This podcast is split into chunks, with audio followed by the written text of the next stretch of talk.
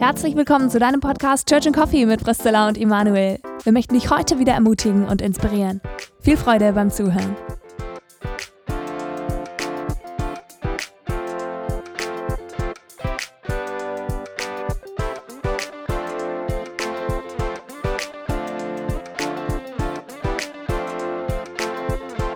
Hallo und herzlich willkommen nach unserer Sommerpause wieder zum Podcast. Ich freue mich total arg. Wir haben gerade schon gesagt, freuen uns wieder drauf, Podcast-Folgen aufzunehmen und mit euch ins Gespräch zu kommen, beziehungsweise euch unsere Meinung aufzudrücken.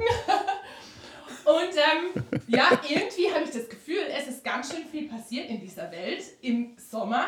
Also, okay, ich sag dir mal die witzigste Schlagzeile, also eigentlich finde ich es traurig, aber auch ein bisschen witzig, von der Bild diesen Sommer war, Winnetou wurde in die ewigen Jagdgründe manövriert oder irgendwie sowas. also wenn das Thema nicht so traurig wäre mit ähm, Cancel Culture und so weiter, ich, fand ich es auch ein bisschen witzig. Ich muss sagen, ich war richtiger Winnetou-Fan. Hast du auch Winnetou, Karl May und so? Heimlich unter der Bettdecke, zum Leidwesen meiner Eltern, die das nicht christlich genug fanden. Echt? Ah, mhm. Ah, interessant. Gut, ich habe es erst mit Teenie, Anfang Erwachsenenalter gelesen. Ich glaube, dann bist du die letzte Generation, die es gelesen hat? Weil ich glaube, Jüngere lesen das kaum noch. Ja. Oh, stimmt nicht. Ein, zwei Jugendliche kenne ich tatsächlich, die es noch lesen. Echt? Aber ich finde das total wichtiges Kulturgut. Ich habe echt überlegt, eigentlich bin ich nicht so drauf, aber ich habe wirklich überlegt, ich glaube, wenn ich eigene Kinder haben sollte irgendwann, dann würde ich echt sagen, Leute, lest Karl May. Also mhm. Also zumindest so die Winnetou-Bänder und Schatz im Silbersee oder so. Ja. Witzige Story dazu. Mein Cousin, der ist ein paar Jahre jünger als ich und der hat mir letztens erzählt, total lustig, wir hatten so ein Schild mal an unserer Zimmertüre, meine Schwester und ich. Da stand so drauf, ähm, Zugang nur für Apachen, Winnetou und Old Shatterhand. So, ähm, alle anderen irgendwie Vorsicht oder ihr dürft nicht reintreten und so. Und dann hat mein Cousin mir erst letztens erzählt, dass, dass er als Kind immer Angst hatte, was dann passiert und dass er da nicht äh, in das Zimmer durfte. ich habe mich so kaputt gelacht, weil ich gedacht, ja, das, das waren so die Auswirkungen meine, in meiner Kindheit ähm, bezüglich Winnetou. Aber äh, es ist ja noch was anderes passiert und damit komme ich nämlich jetzt zu dir, Emanuel. Und zwar die Queen ist gestorben. Also, und da habe ich gedacht, so, ne, ich glaube, das ist ja der Tod. Hast, wusstest du das gar nicht? Doch, natürlich. oh Mann, ey. Als du so geguckt hast. Ähm, so Wenn du gesagt hast, du kommst zu mir, die Queen ist gestorben. dann habe ich gedacht so, hä, was ist ja, das? Ja, warte, der, der Transfer, der kommt noch. und zwar äh, habe ich so gedacht, so, ne, also das ist ja ungefähr so, als, als ähm, Mutter Teresa gestorben ist. So, glaube, es gibt keine Person, gerade auf der Welt, vielleicht noch vereinzelte, aber wenige, wo wahrscheinlich so viele Menschen jetzt darüber Bescheid wissen, dass sie gestorben ist. Ähm, das finde ich schon sehr ähm, krass und ich finde auch, also, dass sie einfach 70 Jahre Königin war, das ist schon echt wow. Jetzt kommt mein Transfer. Und zwar, ähm, bei uns in unserem Land gibt es ja nicht, aber in England gibt es ja einen Premierminister, richtig? Mhm. Siehst du? Und es gibt jetzt auch im AB-Verein einer. Emanuel, willst du dazu was sagen? Nee, dazu will ich nichts sagen. was soll ich dazu sagen? Ähm, ja, was soll. Also, ich würde mal sagen, Emanuel hat sich selber mir als Premierminister vorgestellt. Vor Ehrlich? Woche. Ja. Da hast du gesagt, du bist jetzt der Premierminister. Soll ich das jetzt ausführen oder willst du das einfach so stehen lassen? Oh ja, ich bin halt in eine theologische Leitungsposition äh, wegbefördert werden, damit ich den Menschen äh, befördert worden, damit ich den Menschen nicht mehr schaden kann an der Basis. Und ich habe zu dir gesagt, ich bin der Premierminister, weil im ja, ursprünglichen genau. Wortsinn dieses Wortes er der erste aller Diener ist. Genau, das finde ich nämlich richtig cool eigentlich. Und deswegen feiere ich das auch, dass du jetzt der Premierminister bist. Und so verstehe ich ja auch mein äh, neues Leitungsamt als äh, der, der äh, vorangehen will im Dienen. Ja, das finde ich richtig, also das finde ich richtig cool, vor allem ich wusste das nämlich gar nicht. Also liegt ja eigentlich auf der Hand, wenn du kannst es ja herleiten, Premierminister, so Premier ist der Erste und Minister ist so der Diener, aber irgendwie war mir das nicht so. Ja, und ich finde das, äh, ich finde das ein tolles Bild, also wie sich da, äh, ich sage mal, christliche christliche Tugenden auch in Politik hineingezogen haben. Und wir haben das leider natürlich ein bisschen mhm. verloren über die Zeit.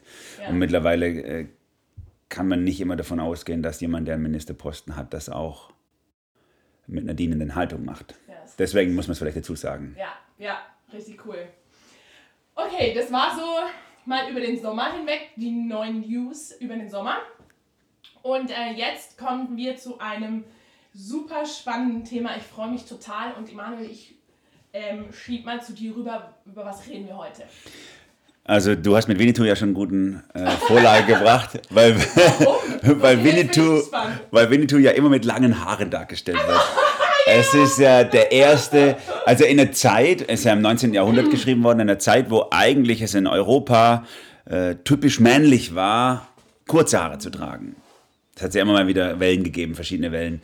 Und gerade dann auch ähm, in, der, in meiner Kindheitszeit war es sogar in, in den großen theologischen Ausbildungsstätten der englischen Welt, war es Pflicht auch, dass ein Mann niemals sein Haar bis zum Kragen wachsen lassen darf, sondern schneiden muss. In der Zeit hat Winnetou bei mir einen Hype ausgelöst. Mit langen Haaren. Und hattest du auch welche? Und dann Nein. so ein Band wieder Ja. Nein, hatte ich nicht. Ich bin einfach leider, ich bin 15 Jahre zu spät auf die Welt gekommen. Die coole Hippie-Zeit, die war einfach ein Tickel früher, die haben das ja gemacht. Aber die haben damit ihre, äh, wie soll ich sagen, ihren Aufstand gegen die Gesellschaft geprobt, auch mit dem Äußeren. Und wir sind ja heute wieder bei diesem, bei diesem ganzen äh, Thema überhaupt, was macht eigentlich Mannsein aus, was macht eigentlich Frausein aus? Und wir beide haben ja schon länger darüber gesprochen, dass wir mal vielleicht eine ganze Serie darüber machen wollen, mal sprechen wollen. Und wir haben es immer ein bisschen vor uns hergeschoben, weil es natürlich so viel zu sagen gibt, weil es so ein Riesenfass ist äh, über Männer und Frauen, ihr Miteinander, über Geschlechterrollen, über wie hat Gott sich eigentlich das gedacht äh, und, und, und wie spielt eigentlich die gesellschaftliche Entwicklung, Kultur und alles da hinein, dass wir ähm, dann irgendwann mal gesagt haben, so jetzt müssen wir es mal einfach starten. Wir machen heute mal den ersten Aufschlag zu diesem Thema. Ich denke, wir, wir werden vielleicht vier Einheiten oder so planen, mal gucken, wie viel es werden. Aber wir möchten heute bei diesem Thema Männer und Frauen im Miteinander von Gesellschaft und Gemeinde vielleicht mal diesen ersten Aufschlag machen, einen Schritt zurückzutreten, um zu überlegen, äh, wer darf eigentlich uns darüber was sagen. Denn ich denke, das ist, oder wir denken, wir haben ja schon ein paar Mal darüber gesprochen, dass das eine wichtige Entscheidung ist, eine Vorentscheidung ist. Wer spricht Wahrheit in unser Leben rein? Wer darf mir sagen, was ich als Mann bin und sein soll oder nicht? Äh, Und wer darf es dir sagen? Bist es du selber? Ist es dein Inneres, deine Entscheidung, dein Wille, dein Gefühl? Sind es Medien? Sind es, ist es die Bibel? Ist es irgendwas oder so? Und deswegen sprechen wir heute über diese, über diese Frage. Ne? Wer, spricht, wer spricht denn bei Geschlechterbildern Wahrheit in unser Leben rein? Oder wer, wem, wem räumen wir da Wahrheit ein? Und ich finde die Frage deswegen so wichtig, weil wenn wir nicht damit anfangen, ähm, dann sind wir ganz schnell, habe ich den Eindruck, bei diesem Thema bei Emotionen, bei Verletzungen, vielleicht auch negativen Erlebnissen, die wir gemacht haben oder die wir aktuell machen, im, im, in der eigenen Rolle, in, jetzt in meiner Rolle als Frau zum Beispiel, aber auch im, im Miteinander mit, mit Männern und Frauen. Und deswegen finde ich es total wichtig, einen Schritt zurück, einen Schritt zurückzutreten, obwohl es natürlich schwierig ist. Ich komme ja nie aus meiner Rolle raus oder aus meiner Biografie, aber trotzdem zu schauen, okay, ähm, von wem will ich mich prägen lassen oder wer, wer darf Wahrheit in mein, mein Leben hineinsprechen. Weil sonst ist, denke ich, die Gefahr oder was ich gerade auch erlebe, dass das, was halt dann Wahrheit reinredet, ist halt, sind halt meine Verletzungen oft oder mein Schmerz. Also das merke ich irgendwie oft bei dem Thema, dass ganz viel Schmerz da ist, dass ganz viel Mangel irgendwie auch da ist, dass ganz viel, ich werde nicht gehört, gesehen, so. Hm, Vielleicht mehr von der Frauenseite her. Weiß ich nicht, ob das bei, bei Männern auch so ist. Ist so. Ah, interessant. Ich habe das auch von vielen Männern gehört. Ja, Ja, da- dass sie sich als Verlierer der Diskussion momentan empfinden und als die Bösewichte, die an die Wand gestellt werden und ihr seid die Bösen und deswegen total verunsichert sind an der Stelle und eben auch diesen, diesen Schmerz verspüren. Und genau, und deswegen finde ich es total wichtig, bei dem anzufangen, okay, auf was will ich mein Fundament setzen in dieser Frage, wer ist, was ist ein Mann, was ist eine Frau und wie sollen diese zwei Geschlechter zusammen leben ähm, in einer segensvollen Art und Weise. Und damit haben wir uns natürlich auch schon geoutet als äh, Vertreter des binären Geschlechtsmodells. und das ist natürlich schon für manche vielleicht jetzt, die jetzt nicht aus dem ähm, aus diesem eher konservativ denkenden Milieu kommen, ist es natürlich schon eine Herausforderung, weil du dann vielleicht sagst, hey, was ist dann mit Non-Binären oder was ist mit Leuten, die einfach ähm, das nicht akzeptieren möchten für ihr Leben. Ähm, das ist natürlich herausfordernd. Wir können da natürlich auch nicht aus unserer, aus unserer Sicht raus. Wir äh, sind da beide, ich denke, ich spreche da für uns beide, Zilla, wenn wir sagen, wir sind, äh, wie sagt man, cis-normativ also einfach, ich bin als Mann äh, geboren und akzeptiere das und sie natürlich als Frau und äh, oder nicht natürlich, sondern sie als Frau und akzeptiert das. Und wir möchten lernen, was es heißt, Mann zu sein und Frau zu sein und im Miteinander. Und äh, sind nicht einverstanden, oder ich spreche jetzt mal für mich ganz subjektiv, bin nicht einverstanden mit dem, was unsere aktuelle Bundesregierung gerade plant, nämlich, dass man sein Geschlecht einfach wechseln kann einmal im Jahr und dass man, dass man, dass andere Faktoren quasi bestimmen, äh, wer ich bin. Ich glaube tatsächlich, dass, ähm, ja, dass Gott sich was dabei gedacht hat, warum er mich so gemacht hat und dich so gemacht hat. Und das hat nichts damit zu tun, dass das immer in meinem Leben klar gewesen wäre, mhm. sondern ich erinnere mich an Zeiten und es geht vielen, äh, in meiner Zeit als Jugendpastor habe ich das gemerkt, es geht vielen Teenies so, aber mir auch so als Teenie, dass ich ähm, das, das Mannsein als Last empfunden habe und eigentlich lieber eine Frau gewesen wäre. Ich weiß nicht, ob das mit Winnetou zu tun hatte beim Lesen, aber weil er ja auch immer so ein bisschen, er wird schon auch ein bisschen weiblich dargestellt, so ein bisschen mit femininen Zügen und so.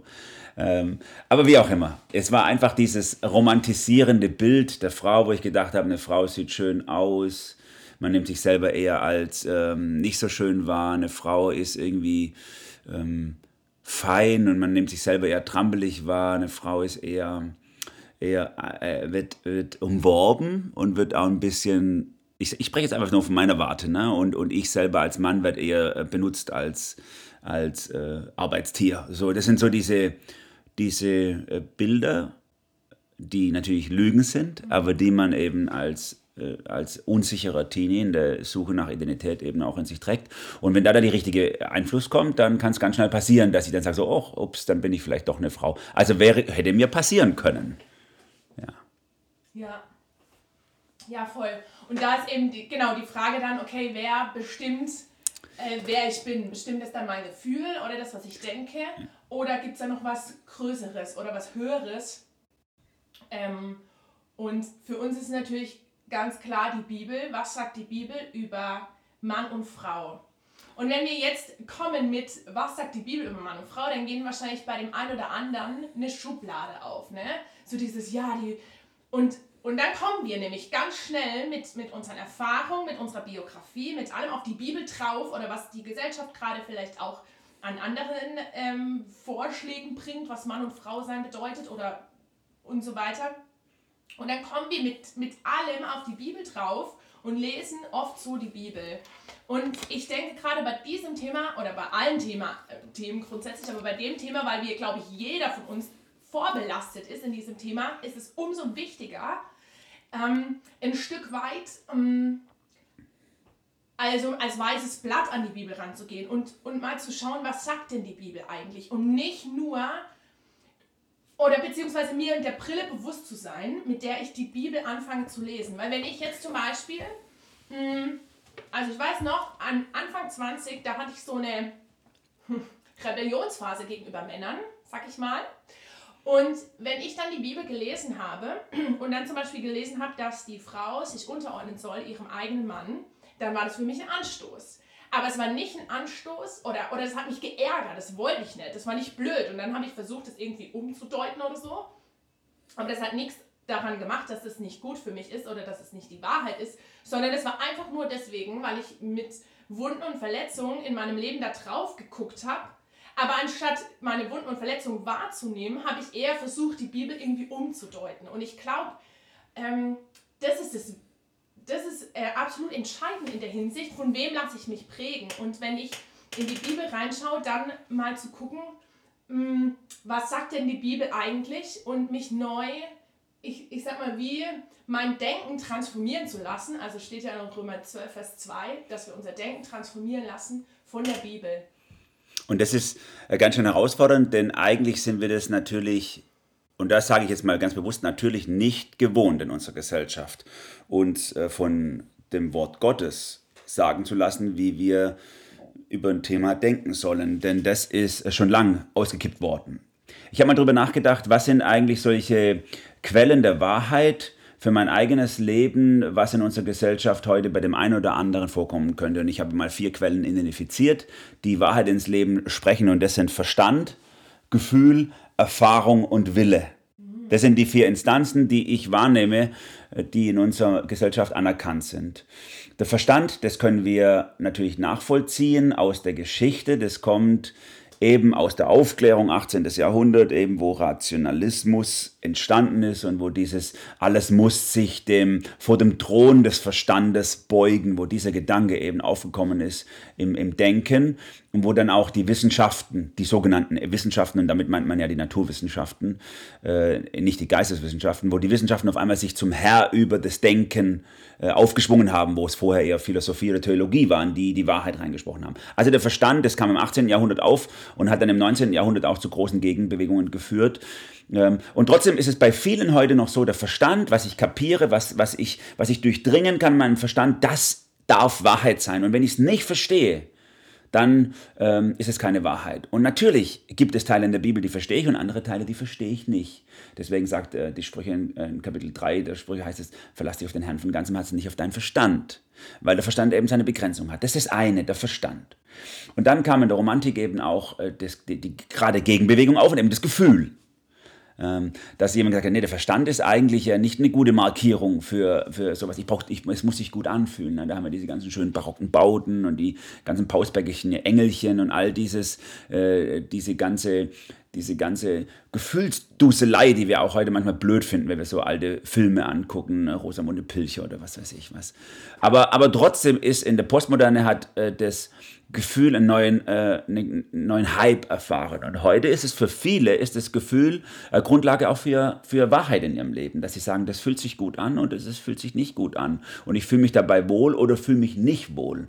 Und ich habe gerade den Eindruck, dass bei diesem Thema Geschlechter, äh, Identität, dass das ein ganz großes also einen ganz großen Stein im Brett hat bei der Entscheidung des Gefühls. Aber darüber hinaus gibt es eben nochmal zwei äh, Sachen, das ist die Erfahrung. Manche sagen so, ich äh, agiere aufgrund meiner Erfahrung. Ähm, mit Rollenbildern, männlich oder fraulich. Und du hast es ja auch angedeutet, Erfahrung kann auch sehr oder ist oft auch sehr schmerzbehaftet und ist oft auch äh, von Verletzungen geprägt. Und deswegen äh, ist Erfahrung wichtig. Ich lerne ja natürlich nur, wer ich bin, auch durch Anschauung von anderen. Und je nachdem, wo ich mich bewege, habe ich andere Erfahrungen. Also wenn jemand sich in einem patriarchalen System bewegt, hat er natürlich ein anderes Männerbild, als wenn jemand äh, in, sage ich mal, in einer ganzen woken Community irgendwo in einer Großstadt sich bewegt. Dessen Männerbild oder Frauenbild wird komplett anders anders sein. Erfahrung ist wertvoll, brauchen wir, aber kann halt auch irreführend sein. Und das äh, vierte ist der Wille, auf den gerade ich den Eindruck habe, dass er sehr stark abgezielt wird. Was willst du eigentlich sein? Also, dass man sagt, das ist nicht entscheidend, was von außen gesagt wird, Niemand darf von außen dir sagen, sondern wir, was du bist, sondern wir sind in, einer, in, einer, äh, in einem Stadium von Hyperindividualismus angekommen, wo wir uns gar nichts mehr sagen lassen, sondern nur noch ich entscheide über alles in meinem Leben. Ne? Ich sage, sag mal, Michael Jackson ist das ideale Vorbild für ich. Ich mache meinen Körper, wie ich ihn mir haben will. Und wenn ich falsch geboren bin, dann modelliere ich es halt so hin, wie ich es haben will. Und an, die, an, ihm können wir auch natürlich sehen in seiner Biografie, was das mit sich bringt. Auch an Schmerz wiederum, der Wille. Oder wir sehen jetzt bei Geschlechtsdystrophien jetzt gerade bei diesen Leute kämpfen in ihrem Körper und jetzt gibt es die ersten großen äh, Aufschrei von Leuten, die eigentlich sagen, hey, scheiße, ihr habt mich auflaufen lassen. Ja. Ihr habt gesagt, mach doch, was du willst und jetzt bin ich... Jetzt bin ich nur noch asexuell, weil mir alles wegoperiert wurde und ich würde gerne wieder zurück, aber ich kann nicht mehr zurück, weil alles kaputt ist. Also diese vier sorry, diese vier äh, Quellen der Wahrheit, die gibt es in unserem Leben und wir alle benutzen sie. Verstand, Gefühl, Erfahrung und Wille. Und wir alle benutzen sie auch im Umgang mit der Bibel, natürlich. Mhm. Wenn wir Bibel als Quelle von Wahrheit benutzen, dann ist, sind diese vier Zugänge zur Bibel selbstverständlich da. Ich glaube, die Herausforderung besteht darin, ob wir mit einem, mit einem lernenden Herzen an die Bibel rangehen, weil wir Gott als Autor vertrauen, weil wir eine Beziehung haben zu ihm, oder ob wir mit einem richtenden Herzen an die Bibel rangehen und sagen, ähm, nee, das, ist ein, äh, das, ist ein, das sind alte Texte, was sollen die mir heute sagen? Und jetzt ist natürlich so, ne, es gibt ja manche Stellen in der Bibel, die lesen wir ähm, mit diesen vier Wahrheiten oder so, die, die gehen da quasi, ähm, die tun uns auf allen Ebenen gut oder die hinterfragen wir wenig irgendwie. Wenn wir zum Beispiel lesen, Gott ist mit mir, dann würden die wenigsten sagen, das finde ich blöd. So. Also vor allem, wenn du auch christlich geprägt bist oder auch gläubig bist, dann sagst du, hey, Hammer, tolle Wahrheit. Mhm. Aber ich glaube, eben gerade bei diesem Thema Mann-Frau, Identität und eben auch Mann-Frau in, in Ehe und in Gemeinde, da ist es eben nicht so, sondern da ist es eben, oder was ich oft erlebe, eher was, wo, wo ich sage, hä, ich verstehe die Bibel nicht oder ich ärgere mich über die Bibel oder die Bibel ist ja irgendwie, die passt mir nicht in ja. dem so und äh, was würdest du sagen, Emanuel, was sind so die, ich sag mal, die Wahrheit in der Bibel, wo wir am meisten anecken in der, in der Frage? Oder, ja. Eigentlich, eigentlich sind es alle diese Wahrheiten. Das gesamte, gesamte Bild von Miteinander ist heute nicht mehr, äh, ist nicht woke, ist nicht konform mit unserem Denken. Und zwar, ich will das mal ganz deutlich sagen, wir haben ja, ja auch so... Kurz mal eine Frage. Meine Mutter hört den Podcast und ich bin mir sicher, sie weiß nicht, was woke ist. Äh, Wokeness... Äh, also der und auch andere wahrscheinlich. Kannst du kurz mal das, das Wort woke erklären? Ja, Wokeness äh, bezeichnet einfach äh, sozusagen, was gerade en vogue ist, also das gerade angesagt ist, könnte ja, man sagen, was ja. gerade, was gerade äh, Trend. Trend, ja Trend ist ein gutes Wort, Mode genau. Ähm, in der Politik wäre es dann die Political Correctness ja. oder so, aber es zeigt sich auf verschiedenen Gebieten unterschiedlich. Also was gerade Trend ist, das ist vielleicht ein besseres Wort, sorry, an der Stelle. Also ich glaube, dass das ganze Bild vom Leben, was die Bibel entwirft, uns herausfordert. Und zwar nicht erst jetzt in dieser, äh, sage ich mal, in diesem Tohu Wabohu von Geschlechternbildern, sondern eigentlich würde ich sagen, auch zurückblickend hat es uns schon herausgefordert vor 50, 60, 70 Jahren. Äh, nur haben wir es damals vielleicht nicht so wahrgenommen. Ich glaube nämlich auch, dass die kleinbürgerliche Familie aus äh, Mann, Frau, paar Kinder, Haus, Garten, Hund, Katze, äh, Mann geht arbeiten in die Firma, Frau bleibt zu Hause und Kinder, Küche, Kirche und der Mann eher Karriere, dass auch das schon kein biblisches Geschlechterbild war nur hat man es damals nicht so wahrgenommen. Ich glaube, dass die Bibel uns oder in jeder Generation Punkte hat, die uns herausfordern. Nur nehmen, verwechseln wir manchmal Kultur und Evangelium in unserem ja. Inneren und denken, wir haben doch jetzt eine total christliche Kultur und äh, denken, das wäre biblisch. Und ich will das mal ganz deutlich sagen. Also das, was wir, was wir in traditionellen Familien, sogenannten traditionellen Familienstrukturen haben, ist nicht unbedingt deswegen mehr biblisch als anderes, sondern auch da gibt es, gibt es Linien, die haben mit der Bibel überhaupt nichts zu tun. Ne? Ich nehme jetzt einfach mal äh, dieses ganze Thema, ich nehme jetzt mal bei Frauen, dieses ganze Thema Kinderküche, Kirche, also dass man, dass man äh, der Frau die Erziehung überlässt, dass man der Frau äh, das Kochen überlässt und dass man zur Haushaltsführung und dass man die Frau den religiösen Bereich äh, zuordnet, Kinderküche, Kirche, ist total unbiblisch, alles drei. Ne? Erziehung ist nach 5. Mose 6. dem Mann als Hauptverantwortung zugeordnet. Äh, Haushaltsführung ist, nat ist natürlich auch im Biblischen äh, oft hat fraulich, aber Männer haben genauso gekocht. Nehmen wir nur Jakob, Esau, Linsengericht und so. Ähm, äh, Jesus selber kocht und so weiter. Das ist kein Thema gewesen. Und damals äh, oder vor 60, 70 Jahren war in unserer Gesellschaft das undenkbar, dass Männer kochen. Das haben höchstens professionelle Köche gemacht, ansonsten Frauen. Und auch das Thema Kirche, also religiöse Erziehung, ist auch innerhalb der Bibel hat der Mann Höchstverantwortung. Natürlich hat Frau auch Verantwortung, aber Mann eben auch Verantwortung. Also ich will damit sagen, das gutbürgerliche konservative Modell, nach dem sich manche heute romantisierend sehnen, war auch nicht biblisch.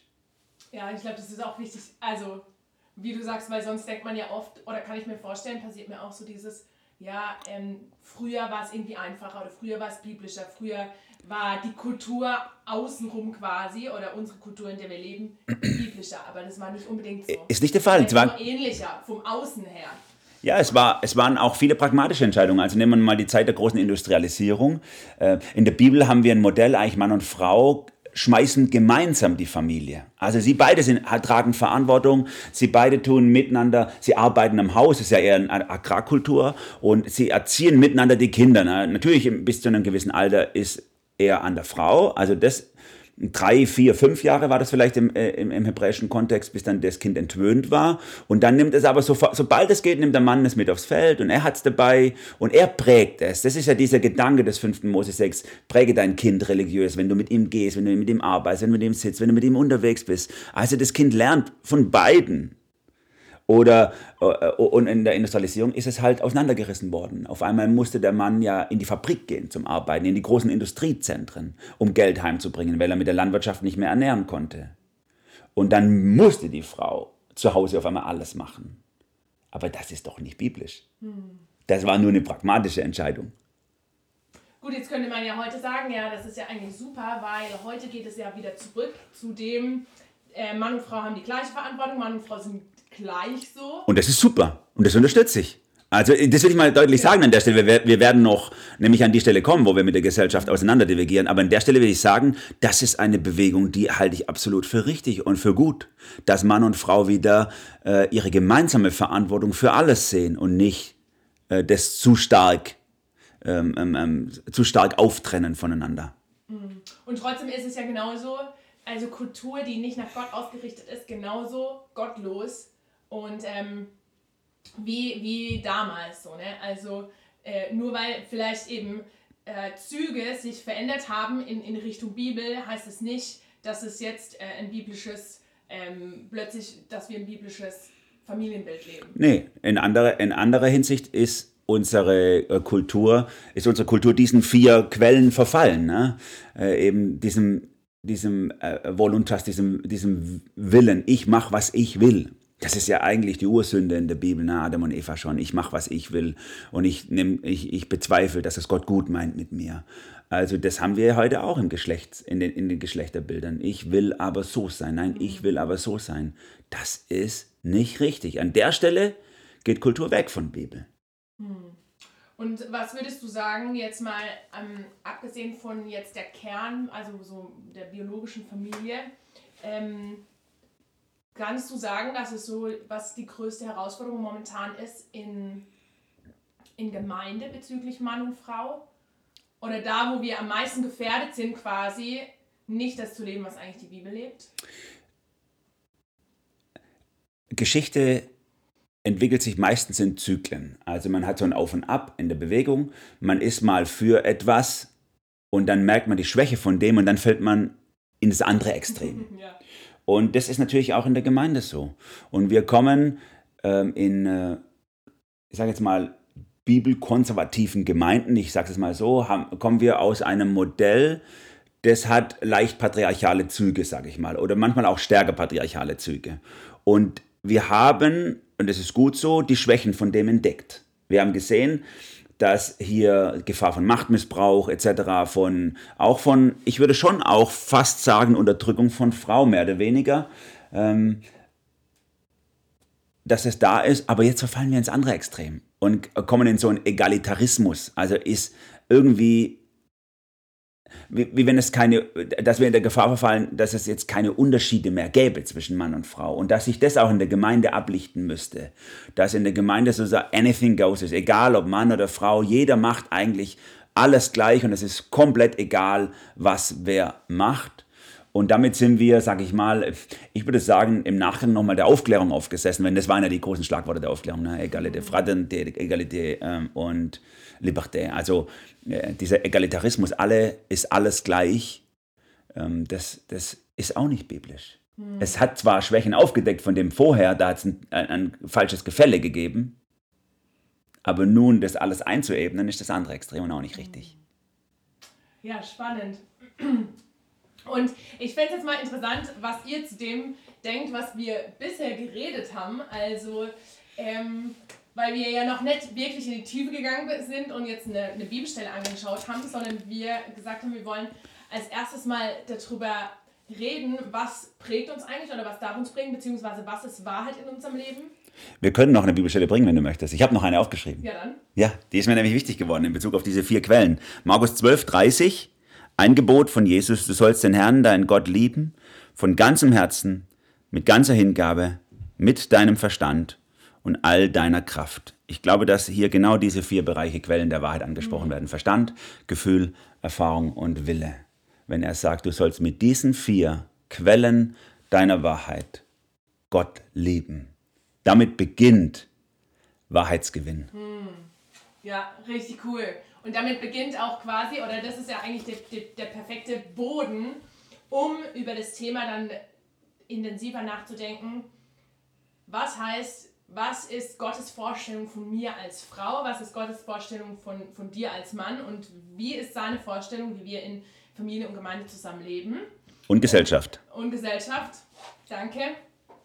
Und äh, ja, und das werden wir mal, mal schauen, wann wir dann die zweite und dritte Folge machen, aber werden wir auf jeden Fall hier nicht stehen bleiben, sondern das Thema weiter, weiterdenken und weiterentwickeln. Und wenn ihr dazu Fragen habt oder Anmerkungen oder welchen Aspekt wir auf jeden Fall beleuchten sollen, dann schreibt uns gerne, sprecht uns an. Ähm, wir genau nehmen das dann mit rein und sind sehr gespannt auf diesen Diskurs. Jetzt so mal gucken, die nächsten Wochen. Danke euch für eure Rückmeldung. Das hilft uns wirklich weiter, auch die richtigen Fragen ja, zu stellen. Absolut, genau. Wir sind sehr gespannt. Ähm, ja, und hoffen, dass es ähm, euch zum Segen wird und uns natürlich auch. Und damit wären wir mal so beim, äh, bei der ersten Folge oder beim Einstieg in dieses Thema am Ende und ich wünsche euch eine segnende Woche bis zum nächsten Mal. Ciao. Hey, schön, dass du heute dabei warst. Wenn du unseren Podcast unterstützen möchtest, darfst du gerne auf den Link in unserer Beschreibung klicken und unsere Arbeit finanziell unterstützen. Danke dafür. Wir hoffen, wir konnten dich heute ermutigen und inspirieren.